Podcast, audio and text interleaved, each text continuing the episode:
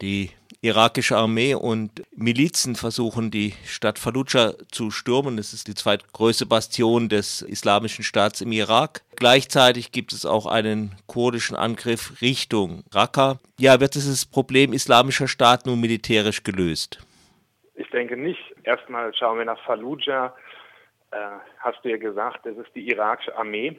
Es sind geschätzte 40.000 äh, schiitische Milizionäre und äh, Luftunterstützung der USA. Diese schiitischen Milizionäre sind, äh, das sind zum Teil äh, Leute der äh, irakischen Revolutionsgardisten, der verschiedenen äh, Milizen, die direkt dem iranischen Kommando unterstehen, also nicht der irakischen Regierung oder dem irakischen Verteidigungsministerium, und die äh, zweierlei erklären. Erstens, ihr Ziel ist die Errichtung einer Theokratie im Irak nach iranischem Vorbild.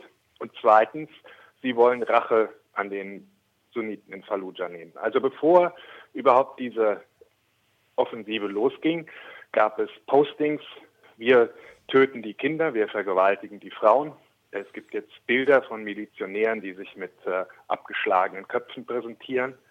Und äh, für die Menschen in Fallujah ist, äh, ist die Angst, dass solche Milizionäre äh, ihre Stadt einnehmen, größer fast, als dass ISIS sie kontrolliert. Erstmal die Zivilbevölkerung in Fallujah, und man schätzt, das sind 50.000 Leute, sind gefangen. Die irakische Regierung hat aufgefordert, Leute, äh, dass Leute eine weiße Fahne aus dem Fenster hängen. Wer aber eine weiße Fahne aus dem Fenster hängt, wird sofort von ISIS-Milizionären umgebracht, während eben auf die Stadt mit Katyusha-Raketen und ähnliches geschossen wird. Also das ist ein, ein, ein, äh, eine sehr desaströse Situation, die äh, primär wohl dazu führen wird, dass, die, dass es einfach weitere Flüchtlinge gibt. Denn mit äh, Anwesenheit, und das haben die letzten Jahre gezeigt, sobald diese schiitischen Milizionäre in einen Ort kommen, erklären sie den für heiligen schiitischen Boden. Es gibt wahnsinnige Spannungen, konfessionelle, und die meisten Bewohner versuchen zu fliehen. Im Augenblick richtet sich irakisch-Kurdistan auf eine neue Flüchtlingswelle von 200.000 bis 500.000 Menschen ein. Der islamische Staat ist ja nicht nur ein Problem, ein militärisches Problem, sondern die große Frage ist, was, was passiert danach? Was passiert, wenn, wenn äh, so eine Stadt zurückerobert ist? Äh, es sind ja nicht so viele Leute, die jetzt gerade, es sind tausend Milizionäre des, des äh, Islamischen Staats, die Fallujah verteidigen und geschätzte 40.000 bis 50.000, die es angreifen. Also die militärische Seite ist eine, die politische Seite ist eine ganz andere.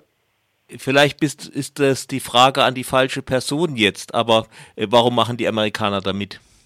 Das ist eine gute Frage. Niemand versteht. Das ist halt eine ganz kurzfristige, also ganz kurzfristiges taktisches Denken, sich einerseits so stark mit diesen dem Iran hörigen Milizen ja und auch der der irakischen Armee, die im Prinzip ja schiitisch dominiert ist, zu alliieren und in Syrien äh, mit der PYD, also dem syrischen Ableger der PKK. Das ist ja auch eine sehr sehr problematische Konstellation in Syrien, wo jetzt die USA die PYD unterstützen, während offiziell die PKK auf der Terrorliste des äh, State Departments steht und natürlich für die Menschen in Raqqa, die äh, mehrheitlich Araber sind, ähm, die, die, die PYD ähm, nicht äh, als ein großer Befreier wahrgenommen wird, sondern eher als, als eine weitere Besatzungsarmee.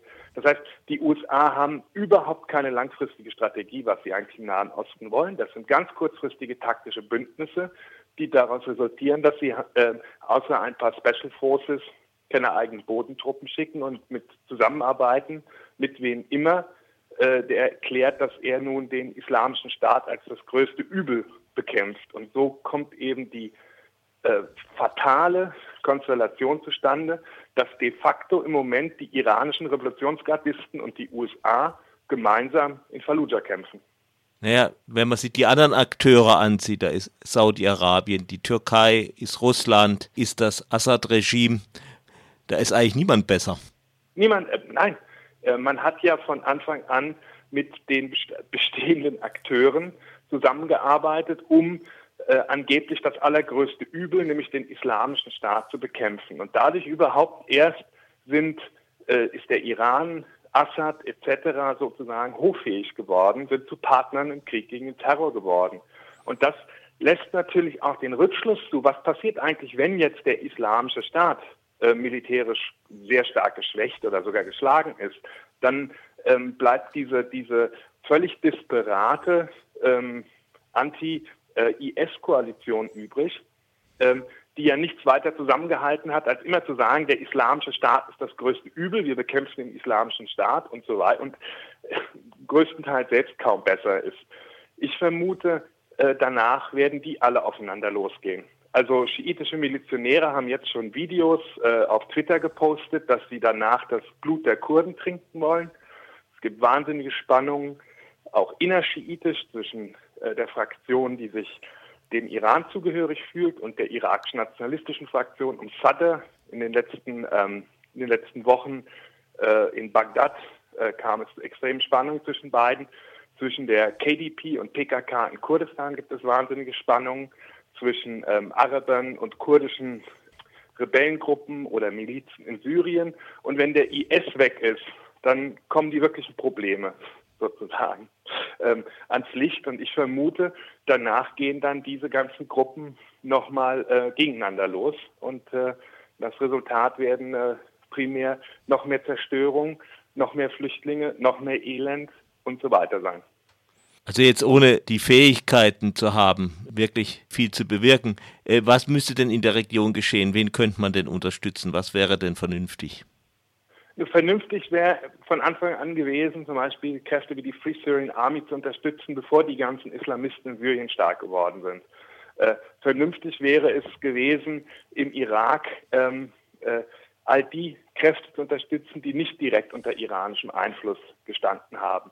Aber das sind inzwischen alles kontrafaktische Geschichtsschreibung, weil in den letzten drei, vier Jahren wurde da ein Fehler nach dem anderen gemacht und ein Desaster nach dem anderen produziert, das aus sich heraus immer wieder das nächste Desaster und den nächsten äh, Fehler erzeugt hat, so wie eben jede äh, jede äh, Intervention oder jede, jede Entscheidung primär im Moment haufenweise Flüchtlinge produziert, die nicht zurück können, die nicht weiter können, die irgendwo festsitzen, die das nächste Gebiet destabilisieren. Aber es ist auch völlig klar, es gibt überhaupt kein Interesse daran, dass nach einer Schwächung oder nach, nach einer Zerschlagung des islamischen Staates werden die USA sich für diese Region nicht weiter interessieren, sondern sich selbst überlassen, wie sie das in großen Teilen Syriens tun. Die einzige Agenda der USA ist, wir bekämpfen den islamischen Staat. Ist der islamische Staat nachhaltig geschwächt oder ähm, äh, sogar geschlagen, ziehen wir uns da mehr oder weniger raus und überlassen den anderen sozusagen das äh, Spielfeld. Obama, äh, Obamas Amtszeit ist zu Ende. Das mhm. Einzige, was er noch sozusagen als Erbschaft hinterlassen will, ist jetzt eine große zwei bis drei Frontenoffensive gegen den islamischen Staat für die Geschichtsbücher. Wir haben 2016 ganz massiv militärisch nochmal äh, gegen den IS vorgegangen. Alles, was danach kommt, wird der nächsten US-Administration überlassen.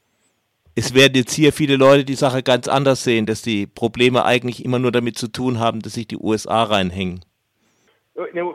Inzwischen dürfte klar sein, dass die Probleme, nehmen wir doch Obamas Äußerungen von 2011, als die USA aus dem Irak abgezogen sind, hat Obama in einer Rede gesagt, wir hinterlassen ein stabiles Land, das sich jetzt sozusagen selber äh, für seine Sicherheit sorgen kann und man kann ja die Rede nachlesen und zitieren halte, das war natürlich Propaganda.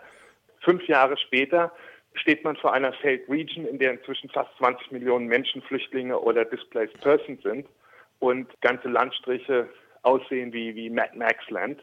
Also nimmt man sozusagen Obamas eigene Äußerungen ernst, liegt es wohl nicht an den USA, als sie da waren, sondern an diesem völlig überhasteten Abzug der USA, wo die letztlich da, oder der letztlich dazu geführt hat, dass das Machtvakuum, das da entstanden ist, von ganz anderen Akteuren gefüllt worden ist. Eben zum Beispiel Iran oder Russland, die dort ganz massiv interveniert haben und als Kriegsparteien auftreten.